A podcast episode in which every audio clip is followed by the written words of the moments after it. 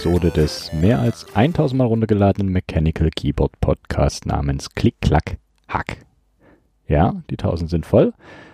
Also gibt's heute auch das versprochene und vielleicht sogar lang ersehnte Special dazu. Aber später mehr. Ja, das ist gemein, ich weiß. Zuerst wie immer das Hallo an alle neue Follower auf Twitter. Die da wären einmal WBSIV, Gnosis Mi Und der X-Taran. Aber natürlich auch wie immer vielen, vielen Dank an die ganzen Hörer, die nicht auf Twitter sind, aber trotzdem sich das hier alles anhören. Ich spanne euch nicht länger auf die Folter. Ich denke, jetzt habt ihr lange genug gewartet. Die 1000 Downloads sind voll. Achtung. Und deswegen hier nun endlich die lang erwarteten Specials. Das Special Nummer 1 sind Sticker. Wunderschöne Sticker. Die habe ich die Woche schon, als die 1000 Folge gemacht wurden, auf Twitter rausgehauen. In den Show Notes seht ihr die auch. Das sind diese wunderbaren Sticker 5 x 5 cm groß, also relativ handlich. Wer welche möchte, sollte sich einfach per E-Mail bei mir melden und dann bekommt ihr die. Ich denke, von den Stickern habe ich genügend da, dass da jeder welche bekommt. Aber ich denke, worauf ihr eigentlich alle wartet, ist das Special Nummer 2 oder auch das Special Special. Das kennt noch keiner. Und es sollen ja auch die die Möglichkeit haben, die nicht auf Twitter sind. Das Special ist limitiert auf insgesamt 10 Stück, wie ich schon angekündigt habe. Und es bekommen die ersten 10, die sich melden, ein Exemplar dieses wunderbaren Stückes. Was genau ihr machen müsst, sage ich gleich noch. Was ist also dieses sagenumwobene Special Special, das hier seit Wochen angekündigt wird von mir? Es ist, Achtung, Trommelwirbel, der CCH Keyboard Switch.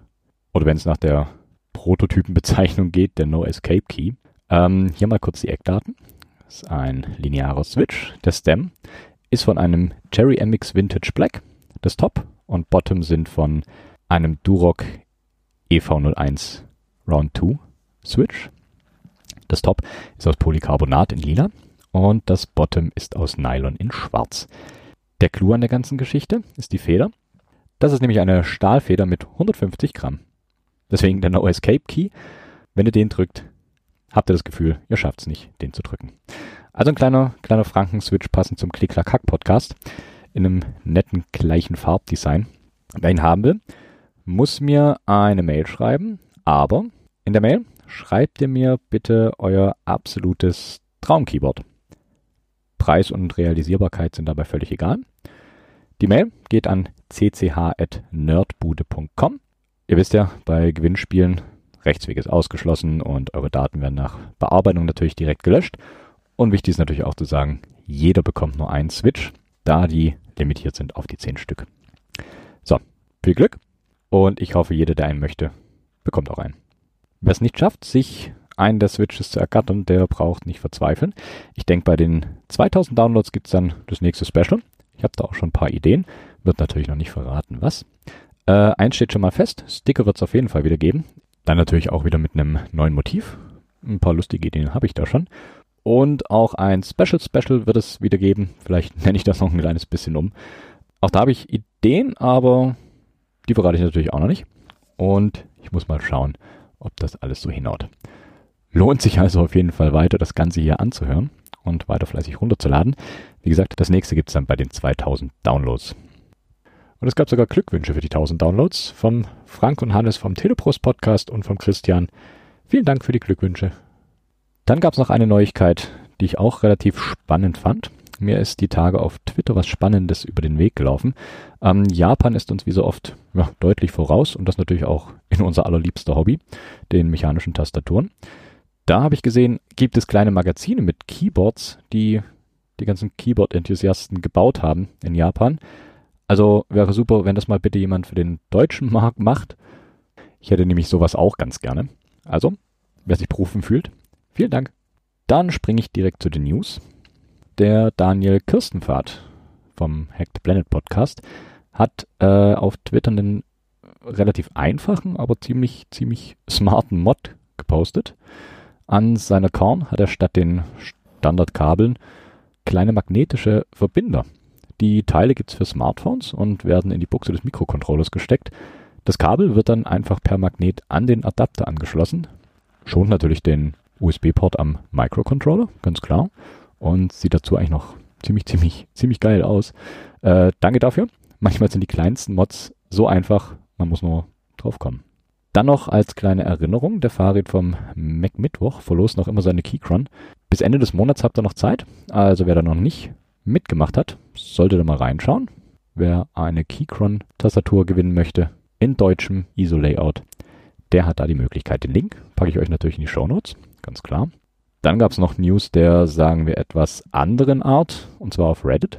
Da hat ein User etwas verlinkt, und zwar haben Forscher ein Schmiermittel auf den Beinen von Käfern entdeckt, das wohl rutschiger ist als Teflon. Nun hat sich da die Frage gestellt, was das für die Zukunft von mechanischen Tastaturen bedeutet. Ich hoffe mal, dass sie das Ganze synthetisiert bekommen, dass den armen Käfern natürlich nichts passiert, wenn es überhaupt jemals brauchbar sein sollte. Aber ja, könnte, könnte spannend sein. Dann habe ich ein Keyboard entdeckt. Und zwar das KBD M1 Keyboard. Das ist ein 75% Keyboard. Ist ein Hot Swap Keyboard. Wiegt insgesamt 770 Gramm. Hat PCB Mounted Steps und einen Neigungswinkel von 3 bis 7 Grad. Warum die 3 bis 7 Grad? Normalerweise haben Tastaturen einen festen Neigungswinkel. Ähm, die M1 hat eine winzig kleine Taste zwischen dem Mods und den Cursor-Tasten, Sieht aus wie eine kleine Hoch- und Runter-Taste. Und diese kleine Taste steuert Motoren, die im hinteren Teil der Tastatur eingebaut sind, so dass sich die Neigung einstellen lässt. Wie man sieht, Ideen gibt's genug für Keyboards. Ähm, das Ganze ist noch im Interest-Check. Packe ich euch in die Shownotes, wer da, wer sich das wenigstens mal anschauen will, weil ich glaube, der Preis wird relativ hoch sein. Könnt ihr euch da anschauen. Dann gab es noch eine Ankündigung, die vielleicht ein klein wenig interessanter sein könnte. Und zwar hat Board Source das Ludo Keyboard angekündigt. Klingt lustig, aber sieht ziemlich, ziemlich schick aus. Das basiert auf der Lily 58, aber statt der nach innen versetzten Klammerkeys, die ich eigentlich immer ganz geil fand, sind äh, kleine Tracking Boards angebracht. Display gibt's natürlich auch in einer kleinen Aussparung mit leicht abgerundeten Ecken. Sieht sehr nett aus. Den Preis gibt's leider noch nicht, wird sich aber, denke ich, ähnlich in die Richtung wie eine vollmontierte Ergodox entwickeln. Täte ich mal raten. Bleibt spannend. Sollte man beobachten. Ist ein ganz hübsches Split-Keyboard. Dann habe ich noch die Curse 46 gesehen. Das ist ein Custom Board, also keins, was ihr so kaufen könnt. Eigentlich im US-Layout, außer die Enter-Taste. Die ist die ISO-DE Enter-Taste und ist leicht nach oben versetzt auf der rechten Seite, um so optimal in das US-Layout reinzupassen. Wer das große Enter also haben will, bitte, hier gibt es eine Möglichkeit, das Ganze in ein sehr kleines Hackbrett einzubauen und trotz US-Layout die große ISO-DE Enter-Taste zu haben. Dann springe ich direkt zu den Group Buys. Da gibt es von GMK das Bingsu R2. Das geht noch bis zum 9.8. Da liegt das Base Kit bei 120 Dollar. Das ganze Set ist in einem Lavendelton gehalten mit weißen Zeichen. Die Alphas sind in hellem Lavendel und die Modifier in dunklerem lila Lavendel, dem Farbton.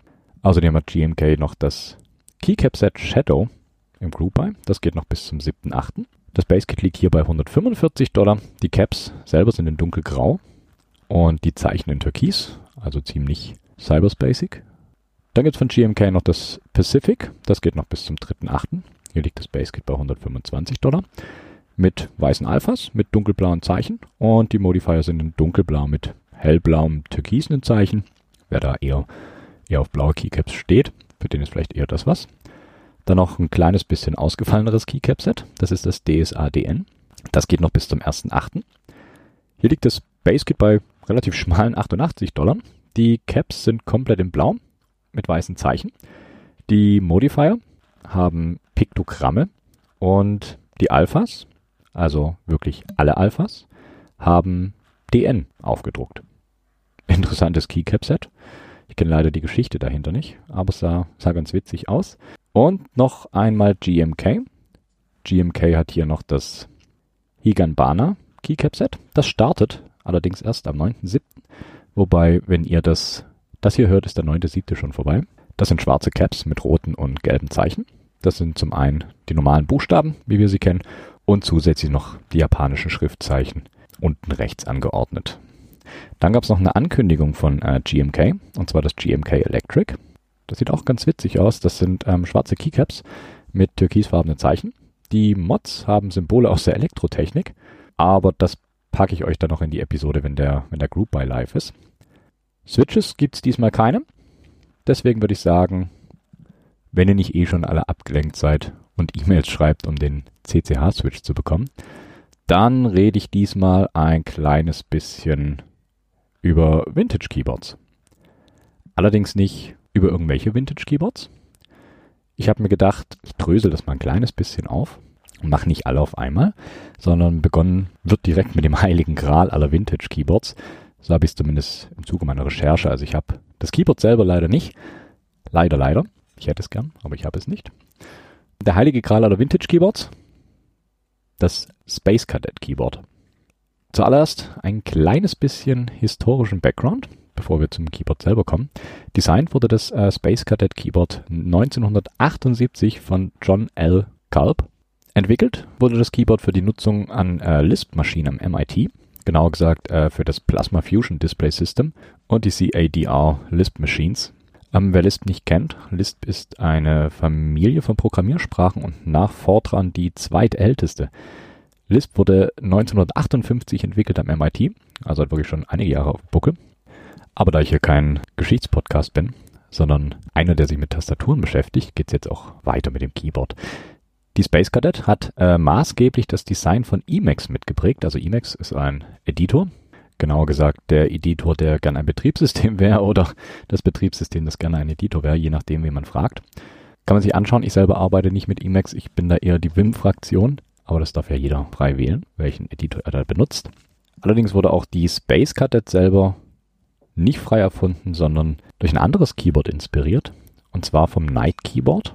Das kann quasi als direkter Vorgänger der Space Cadet gesehen werden. Später hat die Firma Symbolics die Produktion der Space Cadet übernommen und auch gebrandete Versionen auf den Markt gebracht. Darunter auch eine abgespeckte Variante der Space Cadet und das Ganze dann leider auch ohne die wunderschönen grauen und blauen Keycaps, sondern einem reinen, wie man es von damals vielleicht kennt, altweißen Caps. Wenn nicht sogar Nikotingelb. Aber ja, wie sieht die Space Cadet nun eigentlich aus? Die Tastatur kommt in einem ja, weiß-beigenen Gehäuse und die Tasten kommen in einem mittel- bis hellen Blau beziehungsweise in einem hellen Grau. Die Tasten selber haben größtenteils weiße Zeichen, manche Modifier haben schwarze Beschriftung. Zum genauen Layout erzähle ich nachher auch noch mehr. Erstmal schauen wir uns die Switches an, die unter den Caps liegen. Verbaut sind Switches der Marke Microswitch. Die haben ein breites Sortiment an Switches. In der Space Cadet sind die Switches Modell 4B1E verbaut. Das ist eine reine Typenbezeichnung und definiert die Stem-Formung und die Stärke und das Gewicht des Switches selber. Der Stem hat zwar ein Kreuz als Aufnahmepunkt für die Caps, ist allerdings nicht wirklich Cherry-kompatibel. Das heißt, wenn ihr alte Space Cadet Keycaps findet, die passen höchstwahrscheinlich nicht auf euer Cherry Keyboard. Schade. Ist aber leider so. In sich ist der Stem auch noch abgesetzt und abgestuft, also sieht ziemlich, ziemlich abgefahren aus. Ich schaue mal, ob ich da euch irgendwas in die Shownotes packen kann. Sind ganz nette Switches. Vom Typ sind die Switches laut meiner Recherche Momentary Action Switches. Das kommt am ehesten linearen Switches nahe, ist wohl aber nicht ganz vergleichbar. Ich kann ja leider nur aus der Theorie sprechen, ich hatte noch keinen in der Hand. Der Switch selber hat drei Pins, der Travel vom Switch liegt bei 4,1 mm, also relativ vergleichbar mit heutigen Switches. Die Auslösekraft der Switches liegt bei guten und knackigen 78 Gramm. Der Pre-Travel ist bei 2,3 mm und die Switches selber haben bis zu 3 Millionen Klickzyklen. Das kommt eigentlich den Standard-Switches, die man heutzutage in Keyboards findet bzw. kaufen kann, relativ, relativ nah. Weiter geht's mit dem Layout der Space Cadet. Insgesamt hat das Keyboard sechs Reihen. Fangen wir einfach mal oben an. Bei R6. R6 besteht komplett aus zwei Unit Keys, davon insgesamt zwölf Stück. Die sind komplett in blau mit weißen Zeichen. Und auf die einzelne Funktion der Tasten gehe ich später noch ein, so, so gut ich das kann. Ich selber habe keine Ahnung von Lisp und weiß auch nicht, wofür alle Tasten sind, aber die, die ich weiß, die werde ich euch später noch verraten. Ich fange links an. Und von links angefangen sind das einmal Makro, Terminal, Quote, Overstrike, Clear Input, Hold Input, Stop Input, Abort, Break, Resume und Call. Das sind zwei Unit Keys, die in Reihe 6 verbaut sind. Dann machen wir direkt weiter bei Reihe 5. Auch wieder von links natürlich. Das sind einmal römisch 1 und römisch 2. Das sind jeweils One-Unit-Caps. Die sind dann grau mit beigefarbenen Zeichen. Gefolgt von einem System. Das sind wieder zwei Units in blau mit weißen Zeichen. Dann kommen eigentlich, wie standardmäßig auf den heutigen Keyboards, One-Unit-Caps. Alle in grau mit beigen Zeichen. Das ist einmal Plus bzw. Minus, dann die Zahlen 1 bis 0 mit den typischen alternativen Zeichen gemäß dem US-Layout. Das heißt, die 1 mit Ausrufezeichen, die 2 mit dem Ad-Zeichen, 3 mit dem Doppelkreuz, 4 mit dem Dollar und so weiter. Dann kommen 1,5 Unit Keys. Und zwar einmal der Bindestrich bzw. der Unterstrich, gefolgt von dem Plus bzw. dem Ist gleich, jeweils auf einer Taste drauf. Und dann wieder gefolgt von One-Unit Keys, einmal die spitze Klammer auf, beziehungsweise die geschweifte Klammer auf. Und als nächster Key direkt spitze Klammer zu und geschweifte Klammer zu. Dann geht es weiter mit zwei Units. Wieder in blau mit beigen Zeichen. Auf dem steht dann Status, Status. Und dann kommen wieder zwei Tasten mit jeweils einer Unit in grau. Das ist einmal der Daumen hoch und einmal der Daumen runter. War ich sehr überrascht, sowas auf einem Keyboard zu finden. So kleine Icons aber die haben eine relativ simple Bedeutung. Wie gesagt, werde ich euch nachher noch erzählen. In Reihe 4 finden sich folgende Tasten. Da kommen dann römisch 3 und römisch 4. Das sind wieder jeweils One-Unit Keycaps in grau mit beigen Zeichen darauf. Dann kommt ein 2-Unit Key, wieder in blau mit weißen Zeichen. Das ist einmal der Network Key, gefolgt vom Tab. Tab hat hier 1,5 Units, ist auch wieder blau mit beigen Zeichen. Und dann geht es weiter wieder mit dem Standard-Layout, auch wieder One-Unit-Keys in Grau. Das ganz normale Q, W, E, R, T, Y, U, I, O, P. Danach die Klammer auf, beziehungsweise die eckige Klammer auf, Klammer zu und eckige Klammer zu, jeweils auf einer Taste drauf. Dann kommt die Tilde und die Pipe. Dann kommt noch einmal ein 2-Unit-Keycap, auch wieder in blau, der Delete. Und die letzten zwei Tasten in der Reihe sind auch wieder One-Unit-Keys, und zwar einmal mit dem Zeigefinger nach links und einmal mit dem Zeigefinger nach rechts. Die gehören dann auch zu den Daumen hoch und Daumen runter Tasten. Die Reihe 3 fängt an mit zwei Unit Caps in blau wieder. Und zwar einmal der Mode Lock und einmal der Alt Mode. Danach kommt ein 1,75 Units Key in blau mit Rub Out. Dann geht es weiter mit den regulären Buchstabentasten, alles in One Unit und Grau, also A, S, D, F, G, H, J, K, L, Doppelpunkt, Anführungszeichen. Hier ist eine kleine Besonderheit, und zwar auf G, H, J und K sind auch Cursor-Tasten, allerdings anders als die Wim-Belegung. Bei Wim sind es ja H, J, K, L. Das heißt H für links, J für runter, K für hoch und L für rechts. Hier ist es allerdings ein kleines bisschen anders. Hier ist G für oben, H für unten, J für links und K für rechts. Also auch nochmal ein kleines bisschen anders. Ich weiß nicht, ob das in Emacs auch so ist. Wer Emacs benutzt, kann mir da gerne mal Bescheid geben. Nach den Anführungszeichen kommt wieder ein 1,75 Unit Key in Blau, und zwar das Return. Jeder kennt es, jeder braucht es. Danach ein 1,25 Unit in Blau, und zwar Line.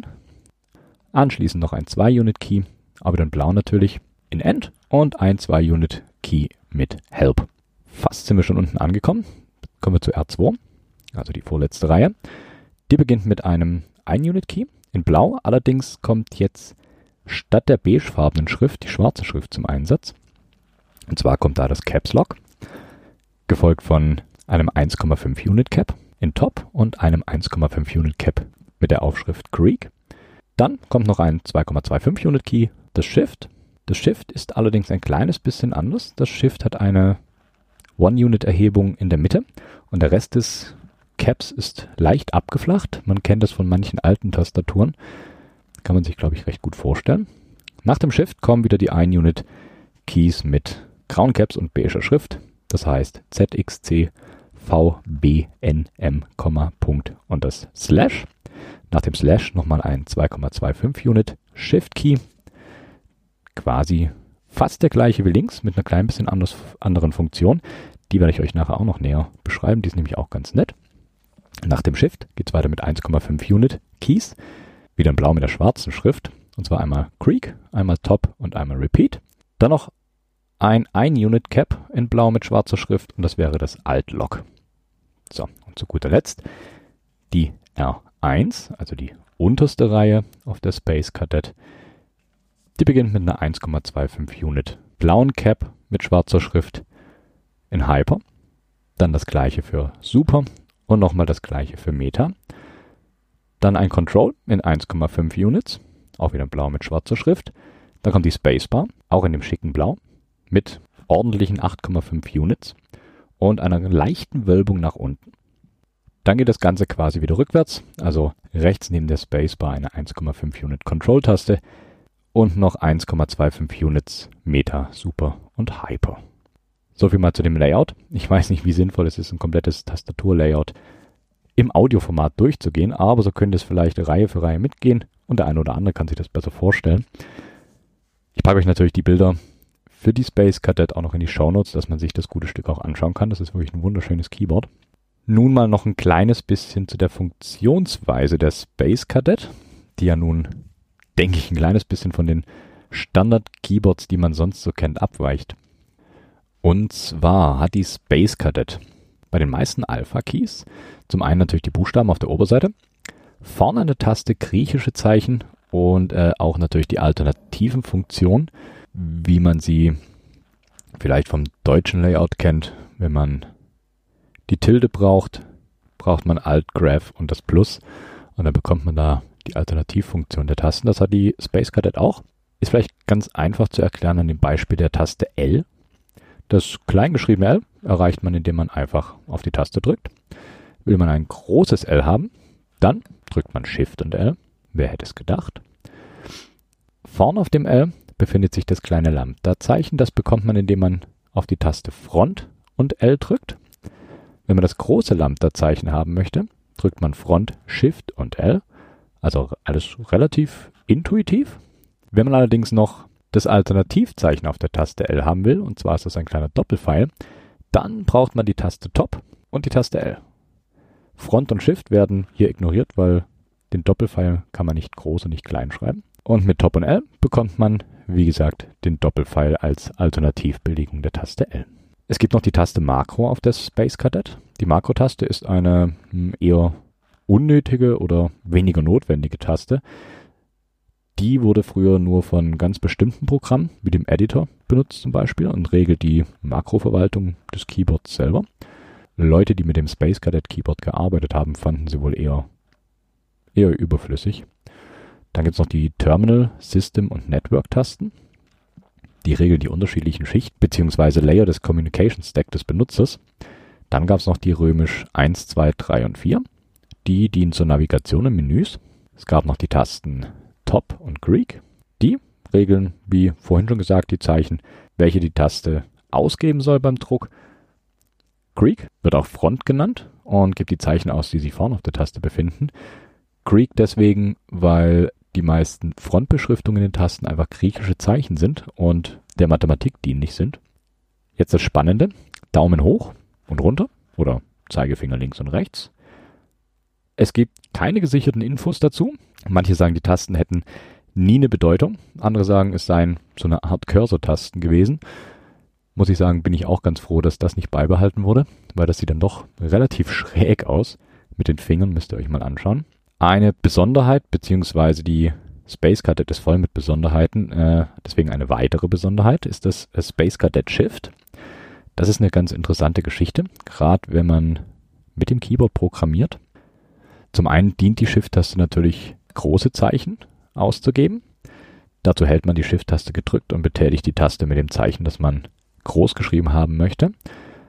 Zum anderen allerdings, wenn man die linke Shift-Taste einzeln antippt, sie also nicht gedrückt hält, ähm, schreibt sie eine Klammer auf und das gleiche gibt es auch bei der rechten Shift-Taste. Wenn man die einfach nur antippt, schreibt sie direkt Klammer zu. Hält man die Tasten gedrückt, bekommt man die ganz normale Shift-Funktion.